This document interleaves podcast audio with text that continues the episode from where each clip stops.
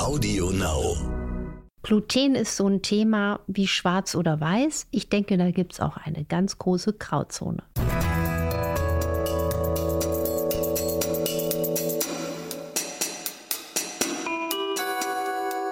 Dr. Anne Fleck, Gesundheit und Ernährung mit Brigitte Leben.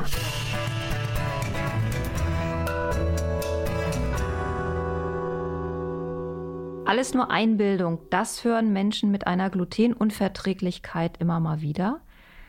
Denn ähnlich wie bei anderen Intoleranzen gilt das Gluten als eine Art Trendunverträglichkeit. Dabei gibt es handfeste Indizien dafür, die man auch wirklich ernst nehmen sollte und ebenso handfeste Möglichkeiten gegenzusteuern.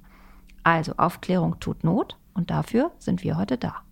Und wir, das bin ich, Anne Fleck, genannt Doc Fleck. Ich bin Internistin und Präventivmedizinerin. Das heißt, mein Herz schlägt für die Vorsorgemedizin, die innovative Ernährungsmedizin und am besten die Menschen von Kindesbeinen an gesund zu halten und Maike Dinklage, Redaktionsleiterin der Brigitte Leben. Das ist das Coaching-Magazin mit Anne Fleck. Das Heft gibt es gerade wieder neu. Ihr könnt es kaufen am Kiosk und ihr könnt es bestellen unter www.brigitte.de-brigitte-leben. Wir steigen gleich ein, Anne. Der Unterschied zwischen Glutensensitivität und Unverträglichkeit. Kannst du das mal erklären? Weil darüber, also dazwischen liegen ja wirklich Welten, kann man fast sagen. Was sind die wichtigsten Symptome? Also wie finde ich bei mir selber heraus, ob es jetzt schon eine Zöliakie ist oder ob es einfach nur eine erhöhte Sensitivität ist. Also eins möchte ich noch vorwegschicken zu dem Thema. Auch da habe ich zum Beispiel meine Meinung in den letzten Jahren geändert, einfach auch weil es viel mehr wissenschaftliche Daten dazu gibt und weil auch die Erfahrung der klinischen täglichen Praxis da viel reinspielt. Das Thema muss man also wirklich differenziert und nochmal mit der Lupe betrachten.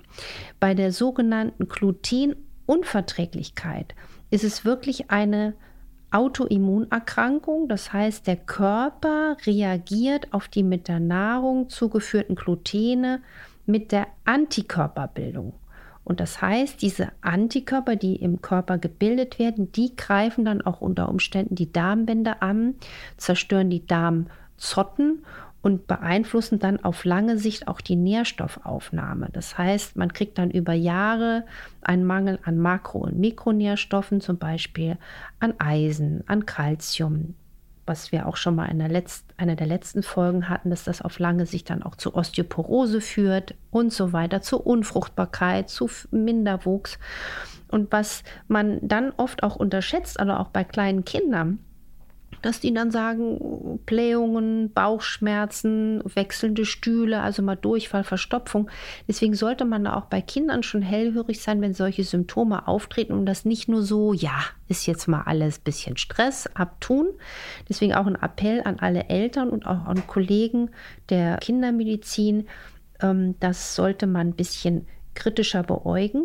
Und das kann man ja feststellen, indem man die Antikörper ganz klassisch misst über einen Ausschluss, also eine Ausschlussdiagnostik über Labor, gegebenenfalls sogar über eine Magen-Darm-Spiegelung, dass man im Dünndarm nachschaut und mit einer Biopsie nachschaut, gibt es da eine Veränderung der Darmzotten. Und diese sogenannte Glutensensitivität, das bedeutet, man hat eine Art sensible, hypersensible Reaktion auf das Gluten das ist eine Reaktion des Körpers, wo noch keine Antikörper produziert werden, aber interessanterweise kann man ähnliche Symptome haben. Mein Tipp, was ich ja manchmal noch spannender finde, der Körper ist ja so klug und er ist unser bester Freund. Man kann manchmal sogar noch viel mehr rausfinden als über teure Labordiagnostik. Wenn man mal den Körper zwei Wochen in einem Selbsttest glutenfrei ernährt. Das mache ich ja mit Patienten in der Praxis, wenn ich den Verdacht habe, es könnte da was sein. Und erlebt da jeden Tag Überraschungen. Also man macht zwei Wochen äh, wirklich Pause und führt dann wieder Gluten ein in einer Provokation, richtig zwei, drei Tage, Dinkelbrötchen, Dinkelnudeln oder ne, was auch immer. Und wenn man dann merkt, ui, ich habe aber auf einmal Bauchschmerzen, oh, mir tun auf einmal die Gelenke weh oder ich fühle mich wie gerädert und schlapp und krank, dann sollte man hellhörig sein, denn dann hat man ein Problem mit Gluten. Wir haben öfter darüber geredet, dass Gluten bei Autoimmunerkrankungen eine Rolle spielt. Wenn eine Patientin sich eine ganze Weile daraufhin glutenfrei ernährt hat, aber eigentlich keine Veränderung in ihrem Symptombild festgestellt hat, würdest du dann sagen, dann muss sie das nicht mehr machen? Oder ist bei Autoimmunerkrankungen Gluten aufgrund anderer Faktoren immer ein Problem? Also der Darm ist ja quasi der Schlüssel zur Gesundheit und auch eine Störung der Darmgesundheit ist ja der Motor für die Entstehung ein Motor für die Entstehung von Autoimmunerkrankungen. Und aus der klinischen Erfahrung muss man ganz klar sagen, wenn zum Beispiel Menschen mit Hashimoto-Erkrankungen, also einer Schilddrüsenerkrankung mit klassischer Antikörperbildung im Blut, wenn die wirklich auf Gluten und Milchprodukte in dem Fall auch verzichten, gehen die Antikörper bei den meisten deutlich zurück, wenn nicht sogar normalisieren sich. Das ist ein Riesenerfolg. Die fallen auch nicht tot um, wenn sie jetzt mal auf dem Geburtstag ein Stück Gluten essen. Manche merken allerdings deutlich Symptome man muss aber auch ganz klar sagen, es ist nicht nur allein das Gluten, was Autoimmunerkrankungen äh, steuert, sondern da kommt immer eine ganze Menge anderer Dinge dazu.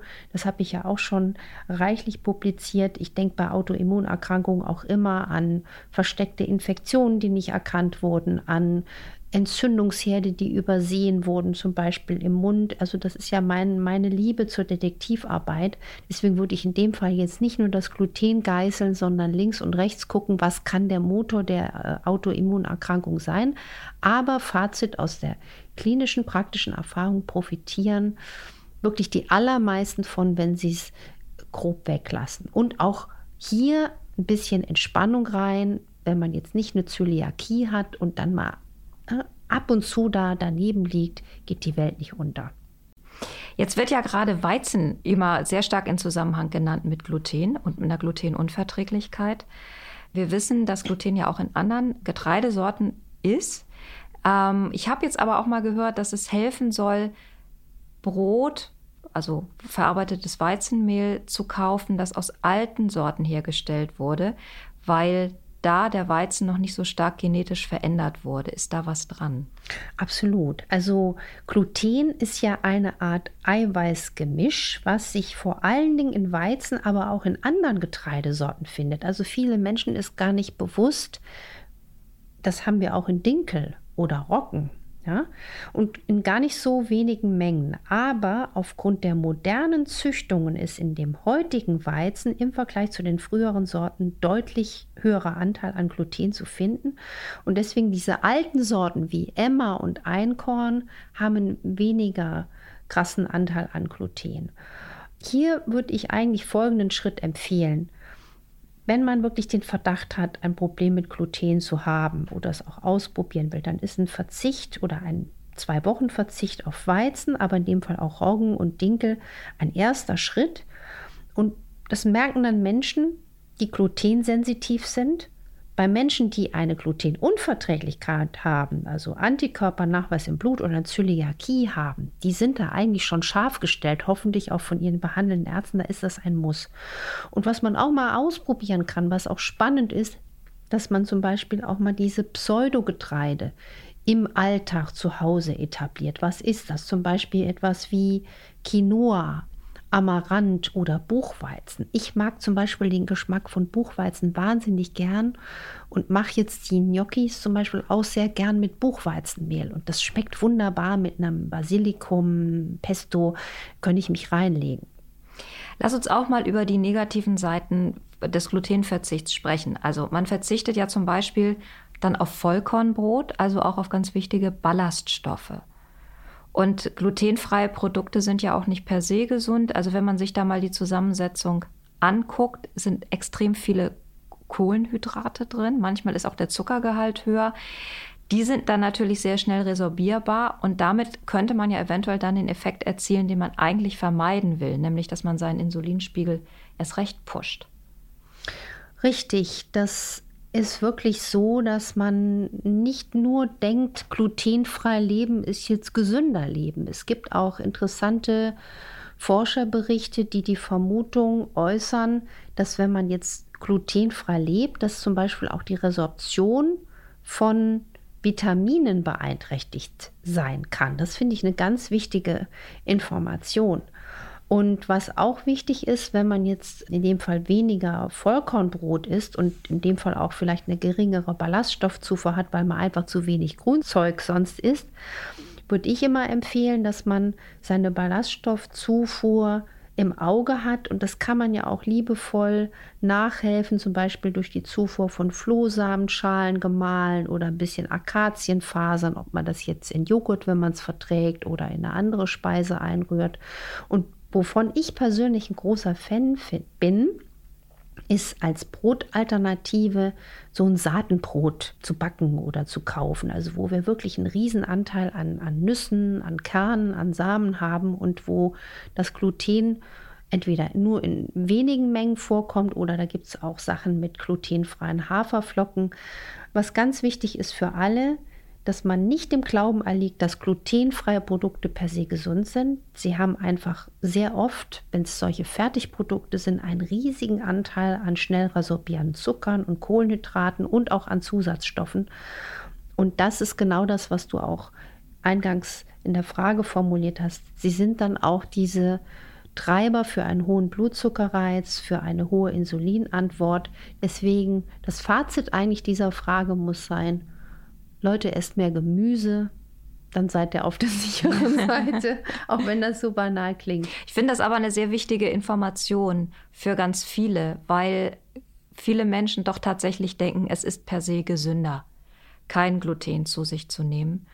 Ja, und es ist dann so einfach ins Regal ja. zu, äh, zu greifen. Es gibt ja sehr viele und zum Teil auch wirklich sehr gute, aber eben nicht alle glutenfreie Produkte die aber dann eben auch deutlich wieder nachteilige Wirkungen haben können. Richtig, die moderne Ernährungswissenschaft sagt ja diese wunderbar zeitlose Formel, man ersetzt schnell resorbierbare Kohlenhydrate, ob das jetzt glutenhaltiges oder glutenfreies Getreide ist, ist völlig egal, durch ballaststoffreiche, wasserreiche, vitalstoffreiche Lebensmittel. Und das ist einfach viel Gemüse, zuckerarmes Obst, Nüsse, Kerne, Samen, hochwertige Eiweiße, gute Fette und Kohlenhydrate, ja, flexibel nach Bewegung, aber da sollte man einfach die Öhrchen aufstellen, sich nur von glutenfreien Produkten ernähren, weil man denkt, sie sind jetzt gesünder so und dann viele Kohlenhydrate tanken. Das ist einfach nicht State of the Art. Und das merkt man dann noch nicht, wenn man 20 ist,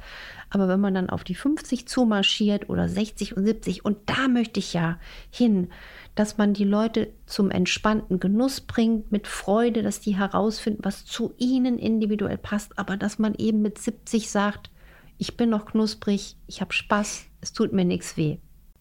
Sehr schön. Eine letzte Hörerfrage oder Hörerinnenfrage habe ich dazu. Die Hörerin oder der Hörer fragt, ich lese auf Verpackung immer wieder, kann Spuren von Gluten enthalten. Muss ich das Produkt dann aussortieren oder ist die Menge dann so gering, dass es nicht schadet, wenn ich jetzt nicht an einer ausgewiesenen Zöliakie leide? Absolut Entwarnung. Wenn jemand keine Zöliakie hat, sind diese Spuren von Gluten kein Killer. Aber natürlich die Menschen, die eine Zöliakie haben, die müssen hier sehr streng drauf aufpassen. Und was auch interessant ist, man unterschätzt, wo überall äh, Gluten drin ist. In der Sojasauce, selbst Kartoffelchips. Also das wird sehr, sehr viel verwendet. Und deswegen bin ich ein großer Fan davon, dass man sich einfach sensibilisiert und herausfindet, vielleicht auch für sich, habe ich da ein Problem, wenn ja oder nein. Aber Gluten findet sie ja auch in Schokolade. Ne? Also wenn das da drauf steht und man hat keine Zöliakie, dann darf die Schokolade auch in Maßen natürlich genascht werden. Was ich mir wünschen würde. Was ich mir wünschen würde, dass diese Folge ein bisschen Licht ins Dunkel bringt, dass die Menschen wissen, wenn ich ein Problem mit Gluten habe, sollte ich achtsam durchs Leben gehen und dass auch nicht nur glutenfrei essen gesund ist. Ich glaube, das waren jetzt eine Menge echt wichtige Informationen drin. Und ich hoffe, ihr hattet Spaß und habt euch äh, wohlgefühlt mit dieser Folge. Wenn ja, abonniert uns auf Audio Now und allen anderen Plattformen, bewertet uns auf iTunes und schreibt weiterhin so schön fleißig, wie ihr es schon macht, eure Fragen an uns. Und zwar an infoline.brigitte.de. Nächste Woche nehmen wir uns ein Thema vor, da kann man auch wieder sagen, auf wirklich vielfachen Hörer- und Hörerinnenwunsch. Äh, wir sprechen über die Möglichkeiten, Kinder gesund zu ernähren, inklusive jeder Menge Tipps zu diesem Thema. Ein Herzenswunsch. Ich freue mich sehr darauf. Wir freuen uns beide drauf. Bis dahin, tschüss. Bis dahin, macht was draus. Tschüss.